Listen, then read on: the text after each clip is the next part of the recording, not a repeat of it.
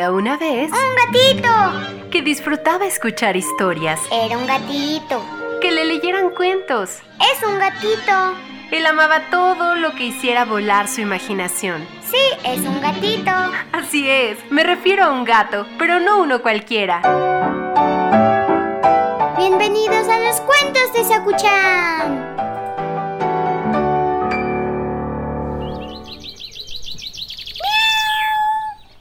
Sakuchan. ¿Qué estás haciendo? ¿Qué estás haciendo? Ay, deja de rascar todo lo que encuentras. Ya, está bien. Vamos entonces a, a platicar de la historia de hoy. Sí, acomódate. Eso, vente para acá. El cuento de hoy se llama Planeta Gelatina.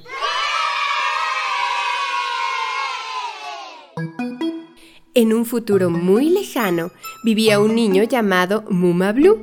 Era un niño muy inquieto, le encantaba aprender cosas nuevas y cuando no entendía algo siempre lo preguntaba. Pero sin lugar a dudas lo que más le entusiasmaba era el espacio exterior. Muma Blue pasaba las horas contemplando estrellas y planetas con un super telescopio ultra potente. Veía lo que hacían sus vecinos galácticos. Su leal compañero era un simpático perrodrilo llamado Corcho, una mascota del futuro, mezcla de perro y cocodrilo.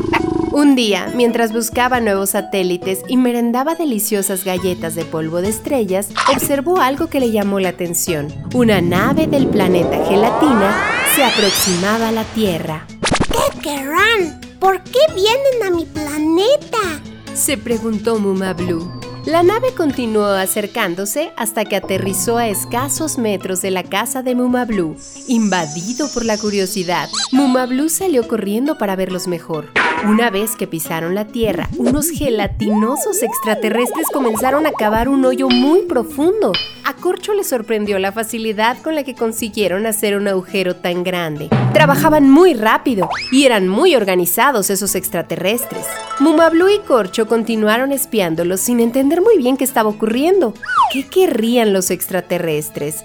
Tras una larga espera, Mumablu vio cómo extraían del hoyo un imán gigante, lo cargaron entre todos y lo metieron en su nave espacial. En cuanto despegaron de la Tierra con el imán, todo empezó a flotar. No había gravedad, ya no era posible mantener los pies en el suelo. Mumablu tuvo la misma sensación que el día que fueron de excursión a la Luna con el colegio y experimentaron la gravedad lunar. Era como nadar y volar a la vez. Mientras regresaba a casa muy apurado, Mumablu comprobó cómo a su alrededor todo levitaba. Entró con dificultad por la ventana de su dormitorio y gracias a sus reflejos pudo esquivar la lámpara de la mesilla. Casi le da en la cabeza. Tras tantos esfuerzos y emociones, Mumablu tenía un hambre voraz, así que bajó a la cocina para comer algo. Pero en cuanto abrió un cartón de leche, esta empezó a flotar y no hubo manera de beberla. Mumablu buscaba una solución al problema, ya que sin gravedad todo resultaba más complicado, hasta que se le ocurrió una gran idea. Mumablu se dirigió al garage, encendió el motor de su coche espacial y puso rumbo al planeta Gelatina. Solo yo sé quiénes son los responsables. exclamó Mumablu. Cuando se encontraba muy cerca del planeta Gelatina, una luz roja se encendió y el coche espacial comenzó a pitar. Batería agotada. Flotaba en medio del espacio sin poder avanzar. Muy asustado, Mumablu chillaba y agitaba los brazos con la esperanza de cruzarse con otra nave que lo ayudase. El señor Flot, habitante del planeta Gelatina, vio el coche de Mumablu flotando a la deriva y decidió acudir en su ayuda. Mumablu respiró aliviado. Se sentía muy agradecido con el señor Flot. Te llevaré a mi planeta. Allí podrás cargar tu vehículo. Le tranquilizó el extraño ser espacial. Una vez aterrizaron en el planeta Gelatina, Mumablu se encontró con una gran fiesta. Los habitantes de Gelatina bailaban y cantaban todos juntos, se lo pasaban bomba. ¿Qué hace aquí este terrícola? Preguntó uno de los aliens con desconfianza.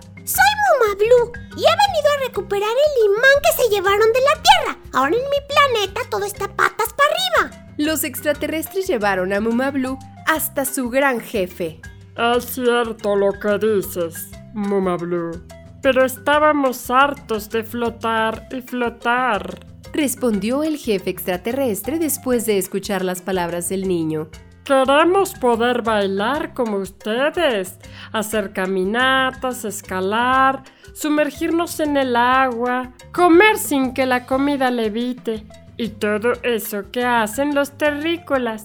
Es tan divertido.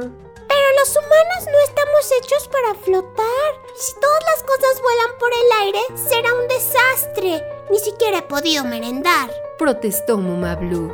Lo siento mucho, Mumablu. No deseábamos molestarte, pero nosotros también queremos gravedad.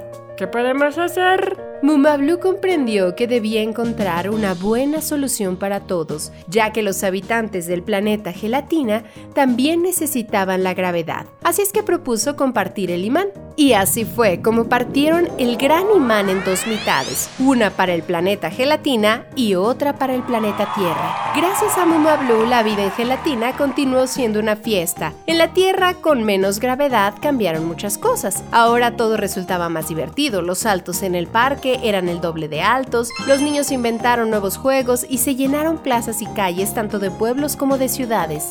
Y en la merienda, cuando Mumablu hacía burbujas con la leche, jugaba a explotarlas con la nariz, supo que compartir trajo cosas buenas para todos y con terrícolas y extraterrestres felices y contentos, Mumablu se despide hasta el próximo cuento.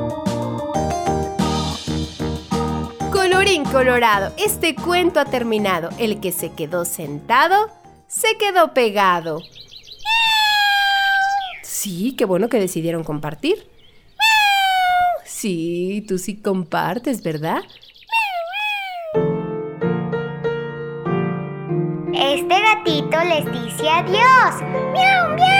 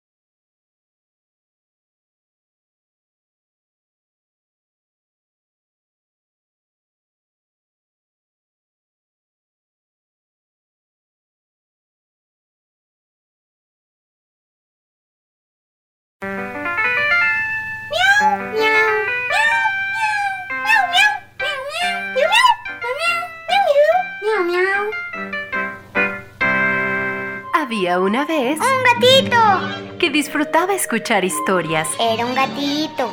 que le leyeran cuentos. Es un gatito. Él amaba todo lo que hiciera volar su imaginación. Sí, es un gatito. Así es, me refiero a un gato, pero no uno cualquiera. Bienvenidos a los cuentos de Sakuchan.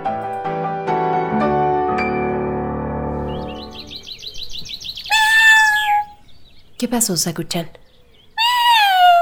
Ah, sí, es un payaso. ¿A ti te gustan los payasos? Sí, son divertidos y algunos hacen malabares. Ah, déjame pensar.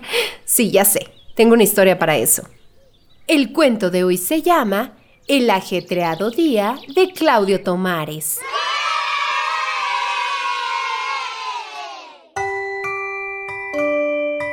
La enorme panza del payaso Claudio Tomares subía y bajaba al son de su pesada respiración, por llamar de alguna manera a sus fuertes ronquidos. Cuando el despertador en forma de sol sonó estrepitosamente, despertando a medio vecindario con su molesto a todo el vecindario menos a Claudio Tomares, quien acostumbrado a no despertarse con sus ronquidos, que parecían rugidos, el sonido del despertador pasó totalmente desapercibido, así que siguió sonando y sonando y sonando, para desgracia de los vecinos que no paraban de escuchar aquel molesto. Menos mal que en la casa de Claudio Tomares había otro habitante más, Nito, su perro salchicha, que harto de aquel sonido estridente, se abalanzó hacia Claudio Tomares y comenzó a lamerle la cara. ¡Nito! Deja de chuparme. ¿No es que estoy durmiendo? Dijo con voz cansada Claudio Tomares. Y justo cuando se iba a dar la vuelta para seguir con sus sueños y sus ronquidos, el despertador en forma de sol que se había tomado una pausa entre ring y ring comenzó a sonar estrepitosamente. Claudio miró la hora, soltó una exclamación de fastidio. ¡Maldición! exclamó mientras su enorme barriga chocaba con el suelo al tratar de salir de la cama a toda prisa. ¡Es tardísima! Aquel era un día importante para Claudio Tomares. Tenía un trabajo muy especial que hacer y no podía fallar. Pero el día no podía haber empezado peor, ya no le daría tiempo de desayunar con lo que le gustaba a Claudio Tomares desayunar. Y tendría que vestirse a toda prisa y vestirse como payaso no era una cosa que uno pudiera hacer en cinco minutos. Todo necesitaba su tiempo, sobre todo el maquillaje. Pero tiempo, justamente, era lo que no tenía Claudio Tomares. Llegaba tarde. Cuando por fin se arregló la peluca y se ató los cordones de sus enormes zapatones de payaso, Nito comenzó a mirarle con ojos lastimeros. Nito, no me mires así. No ves que llego tarde. Ahora no puedo sacarte al parque. Pero tal era la cara de tristeza del pequeño perro salchicha que a Claudio Tomares no le quedó más remedio que buscar la correa y sacar a su perro al parque. Está bien, está bien. Una vuelta rápida, Nito. Pero solo porque has sido tú el que me ha despertado, que si no... Sin embargo, Nito no tenía ninguna intención de dar una vuelta rápida. Olisqueó todas las flores, olisqueó todos los perros, olisqueó a todos sus dueños. Y cuando el pobre Claudio Tomares estaba a punto de perder la paciencia, levantó su pata y listo. ¿Ya has acabado? Claudio Tomares no hacía otra cosa que mirar su reloj con desesperación. Pero Nito no había acabado. Aún le quedaba buscar un lugar perfecto para... bueno, para eso que hacen los perros en la calle y que nosotros hacemos en el baño. Y lo buscó y lo buscó y lo buscó y cuando Claudio Tomares estaba a punto de perder la paciencia, lo encontró. Ahora ya podían volver a casa. Claudio Tomares llevó a Nito corriendo a casa y corriendo volvió a la calle y corriendo salió tras el autobús que hizo su aparición. Aunque Claudio Tomares y su enorme panza no eran grandes atletas, ambos, panza y payaso, consiguieron subirse justo a tiempo al autobús número 23 que les llevaba a su destino. ¡Qué suerte! Ahora ya nada puede salir mal. Voy a llegar puntual. Pero Claudio Tomares no contaba con un pequeño gran contratiempo, el tráfico. Cuando doblaron la esquina de la calle principal, el autobús 23 se paró en seco, rodeado de un montón de conductores malhumorados que no paraban de pitar y gruñir. No voy a llegar nunca, ¿qué hago? Y aunque su panza, a la que no le habían dado de desayunar aquella mañana, se quejó y trató de impedirlo, Claudio Tomares tomó una decisión rápida. Si quería llegar a su destino, tenía que bajarse de ese autobús y correr. Y así lo hizo. Pero claro, Claudio Tomares no estaba muy acostumbrado a correr, y no digamos ya su panza. Así que pronto comenzó a sudar y a sudar. Su maquillaje comenzó a correrse por toda su cara, y la peluca se le movió tapándole parcialmente los ojos. Por eso, Claudio Tomares no vio el puesto de globos de la esquina y chocó contra él. ¡Hey, mis globos! Exclamó enfadado el tendero. ¡Lo siento! exclamó Claudio Tomares sin peluca y sin dejar de correr. Claudio Tomares dobló la esquina y vio que estaba a punto de llegar a su destino. También se dio cuenta de que uno de los globos del puesto le había seguido. Se trataba de un enorme globo con forma de corazón y al verlo, Claudio Tomares sonrió. Ya nada podía salir mal. Y esta vez no se equivocó. Claudio Tomares entró por la puerta del hospital cinco minutos más tarde de lo que debía. ¡Solo cinco minutos! ¡Menos mal! Marcó el número 6 en el ascensor y cuando las puertas de este se abrieron, vio a un grupo de niños con esas pijamas azules que le ponen a los enfermos, observando con mirada triste los pasillos. De repente, uno de aquellos niños se dio cuenta de la presencia de Claudio Tomares y le gritó al resto. ¡Llegó el payaso! Todas aquellas miradas tristes se iluminaron y los niños comenzaron a sonreír. Por un momento olvidaron el hospital. su cansancio, el dolor de sus operaciones y sus enfermedades, y comenzaron a aplaudir tan fuerte que al lado de aquellos aplausos los ronquidos de Claudio Tomares parecían simples suspiros. El payaso buscó entre sus bolsillos su enorme nariz roja y tomó aire antes de empezar con su espectáculo de chistes, tropezones y carcajadas, para que luego le dijeran sus vecinos que el trabajo de payaso no era un trabajo serio. Colorín colorado, este cuento ha terminado. El que se quedó sentado, se quedó pegado. Lo logró, logró llegar.